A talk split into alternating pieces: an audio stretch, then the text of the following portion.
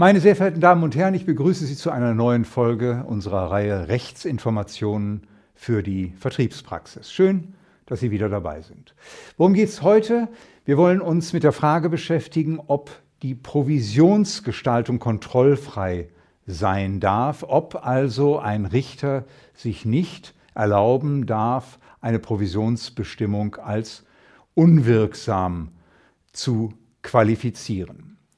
Hintergrund ist ein derzeit in der Bundesrepublik schwelender Streit. Sehr viele Tankstellenhalter, die als Handelsvertreter für die Mineralölgesellschaften tätig sind, wehren sich gegen eine Provisionsreduzierung im Kartengeschäft. Also wenn der Tankkunde mit American Express beispielsweise zahlt oder mit der Girokarte, dann werden Gebühren, die anfallen, vom Kartendienstleister dem Vertreter von der Provision in Abzug äh, gebracht. Im Fokus stehen dabei Klauseln, nach denen der Unternehmer eben berechtigt ist, diese Gebühren von den Zahlungsdienstleistern von der Provision absetzen zu dürfen. Es gibt mehrere Streitfälle, ähm, wobei meist die Vertreter auf Nachzahlung dann der abgezogenen Provision, also der vorenthaltenen Provision gewissermaßen geklagt haben. In München war ein derartiger Rechtsstreit erforderlich beim, äh, erfolgreich beim 23. Äh, Zivilsenat.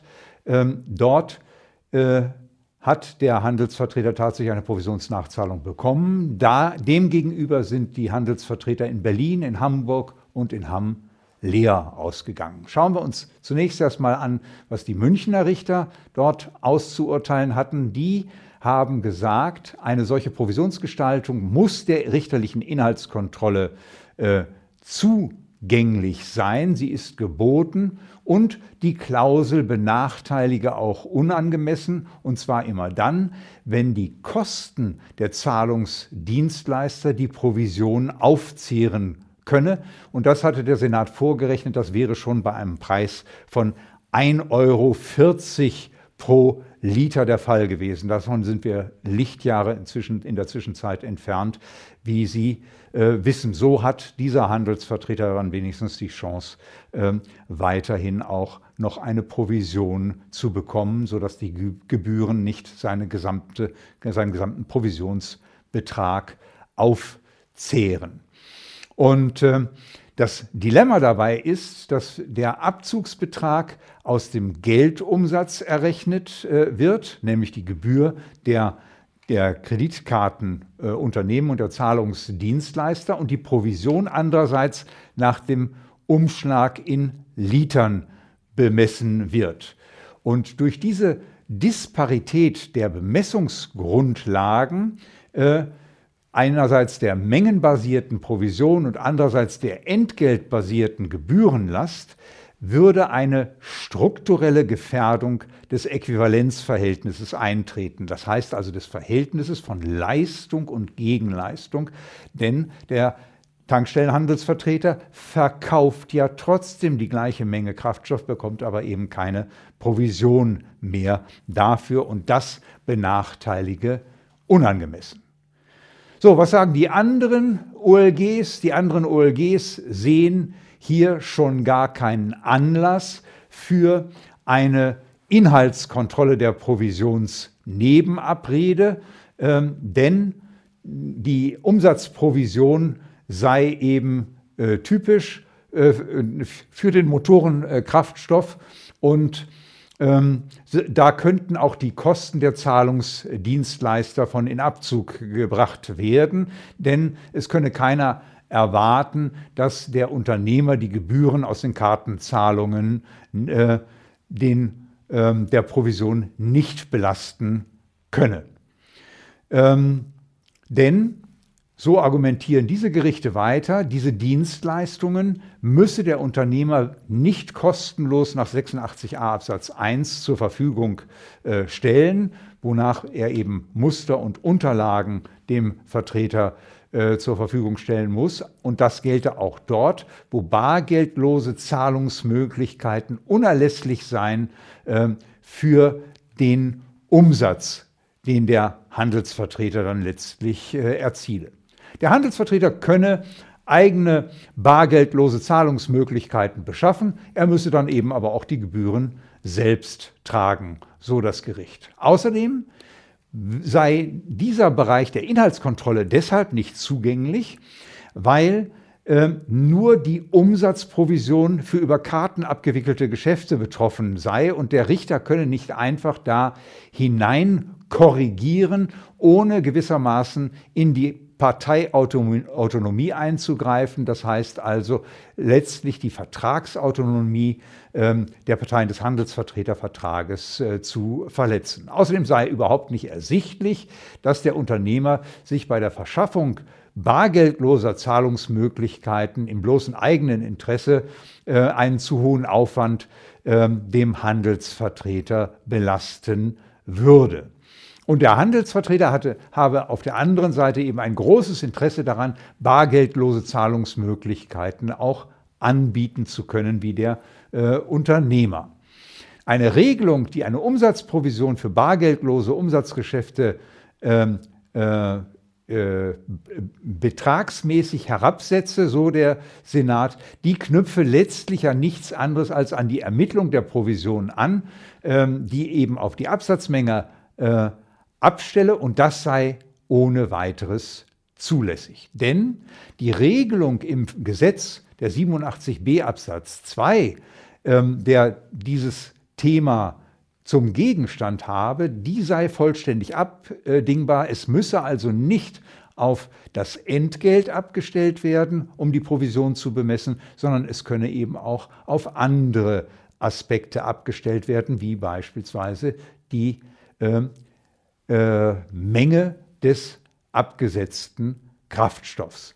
Und ein, äh, dadurch entstünde auch ein lineares Verhältnis von Absatzmenge einerseits und zu leistendem Preis andererseits. Das ist natürlich aus der Sicht des äh, Tankstellenunternehmens äh, oder des Mineralölunternehmens sinnvoll, weil sie immer mit einem einheitlichen Vertriebskostensatz kalkulieren können und den auf den Literpreis äh, rechnen können. Auf der äh, Seite des Vertreters ist das natürlich dann schwierig, wenn die gewissermaßen die Gebühren einen bestimmten Wert erreichen. Aber, so der Senat, die Reduzierung sei letztlich sachgerecht, da die bargeldlosen Zahlungsmöglichkeiten eben Gebührenbelastungen nach sich zögen und die Herabsetzung der Provisionssätze ähm, letztlich auch nicht außer Verhältnis zur Gebührenbelastung äh, stehe.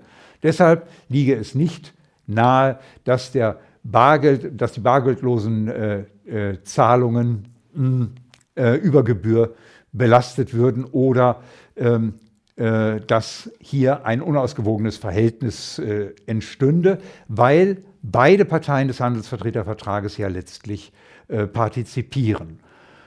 Und, das macht dann schon nachdenklich, es sei für eine identische Vermittlungsleistung auch nicht zwingend erforderlich, dass ich einen einheitlichen Provisionssatz gewähre. Nun, was haben wir zu der Entscheidung äh, zu sagen? Äh, Zunächst wird übersehen, dass eine Klausel nicht nur den Mengenumschlag als Bemessungsgrundlage für die Umsatzprovision regelt, sondern dass dort Abschläge von der Provision vorgenommen werden, die an die gleiche Leistungshandlung des Tankstellenhandelsvertreters anknüpfen. Sie unterscheiden nur danach, danach hat der Kunde eine Girokarte, mit Girokarte oder mit Kreditkarte äh, gezahlt und belasten dann eben unterschiedlich hoch mit Gebühren. Das Gesetz aber regelt einen Fall des Entstehens von Nebenkosten und zwar in der Form, dass sie nur dann von der Bemessungsgrundlage in Abzug gebracht werden, wenn sie dem Kunden besonders in Rechnung gestellt äh, werden. Und Nebenkosten sind auch Gebühren der Zahlungsdienstleister zur Abwicklung äh, des, des bargeldlos getätigten Geschäftes. Prinzip und Grundgedanke dieser Vorschrift des Paragraphen 87b Absatz 2 ist die Entgeltlichkeit der gewerbsmäßigen Geschäftsbesorgung. Dieses Gebot wird verletzt, wenn eine Klausel es ins Belieben des Unternehmers stellt, die gleiche Leistung unterschiedlich hoch zu vergüten. Und das Gesetz macht Ausnahmen von der Bemessungsgrundlage eben ausdrücklich davon abhängig, dass eine gesonderte Berechnung äh, erfolgt, wodurch der Handelsvertreter letztlich eine Kontrollmöglichkeit hat. Diese Kontrollmöglichkeit aber ist für den Tankstellenhalter von vornherein ausgeschlossen, der bei der Kartenzahlung eine verringerte Umschlagsprovision erhält. Die Gebühren wiederum berechnen sich nicht aus der Ausgabemenge, sondern aus dem transferierten Entgelt. Und äh, dies bedeutet eben, dass die Mineralgesellschaft selbst schon um ein Ansteigen der Mineralölpreise auf, darauf reagieren zu können, müssen die Transferkosten gewissermaßen auch in den Preis einkalkulieren. Davon geht im Übrigen auch das Gesetz als Regelfall aus. Der 87b Absatz 2 stellt eben darauf ab, dass der Unternehmer typischerweise die ihm entstehenden Kosten bereits im Preis kalkuliert hat. Nun kann der Tankstellenhandelsvertreter aber gar nicht erkennen, ob und in welchem Umfang die Kosten der Zahlungsabwicklung bereits in den Mineralölpreis einkalkuliert sind.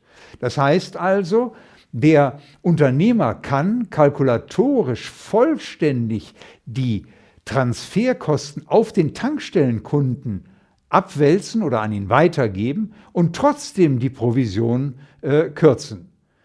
Der Tankstellenhandelsvertreter hat dabei das Nachsehen. Er muss auch noch den höheren Preis gegenüber dem erzürnten Kunden verkaufen, in Anführungsstrichen. So, und er kann vor allem nicht nachvollziehen, welche Kosten dem Unternehmer durch die Zahlungsdienstleister entstehen. Er kann nicht überprüfen, ob Gebühren bereits in den Preis, äh, durch den Preis gedeckt sind und das Kammergericht hat auch keine tatsächlichen Feststellungen dazu getroffen, ob in dem Streitfall und in welcher Höhe Gebühren bei der Kalkulation des Kraftstoffpreises bereits berücksichtigt worden sind.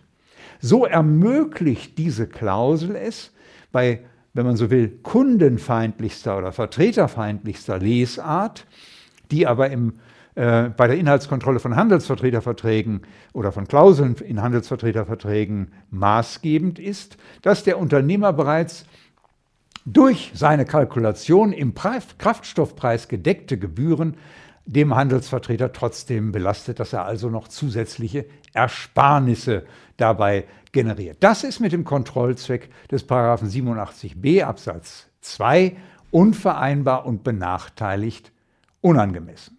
Im Fazit halten wir fest, dass die Entscheidungen nicht zum Kern des Problems durchdringen, wenn es um die Frage der Inhaltskontrolle von Handelsvertreterverträgen geht. Und man hat manchmal auch den Eindruck, ähm, dass die Gerichte nicht mehr selbst wissen, was sie da erzählen, wenn sie äh, davon sprechen, dass ein Tankstellenhalter selbst in der Lage sei, eine Vereinbarung mit Zahlungsdienstleistern zu treffen. Das gesamte Kassensystem wird dem Tankstellenhalter heute als System vom Unternehmer gestellt. Der hat überhaupt keine Möglichkeiten, darauf einzuwirken und das ist bei keinem, keiner Tankstelle anders. Äh, da gilt die Empfehlung an die Gerichte, dass sie vielleicht auch mal wieder äh, zu einer Tankstelle fahren und sich dort mit den Verhältnissen vertraut machen, bevor sie so etwas in die Welt setzen, in Anführungsstrichen. Das Erkennen der Abweichung vom gesetzlichen Leitbild ist von entscheidender Bedeutung und das ist hier von den Gerichten eben nicht anerkannt. Die Handelsvertreter haben das Nachsehen, solange die Gerichte in diesem Punkt im Trüben fischen. Und äh, die Hoffnung ist ganz einfach, dass ein Senat sich jetzt mit den Dingen wirklich mal inhaltlicher auseinandersetzt, um dem ja, eigentlichen Kernproblem auf den Grund zu gehen. Näheres erfahren Sie in der Juni-Ausgabe der Versicherungswirtschaft oder für die Anwender des EWAS OK. Die finden zu dieser Problemlage eine Reihe von Entscheidungen, äh, die wir ausführlich kommentiert haben. Herzlichen Dank.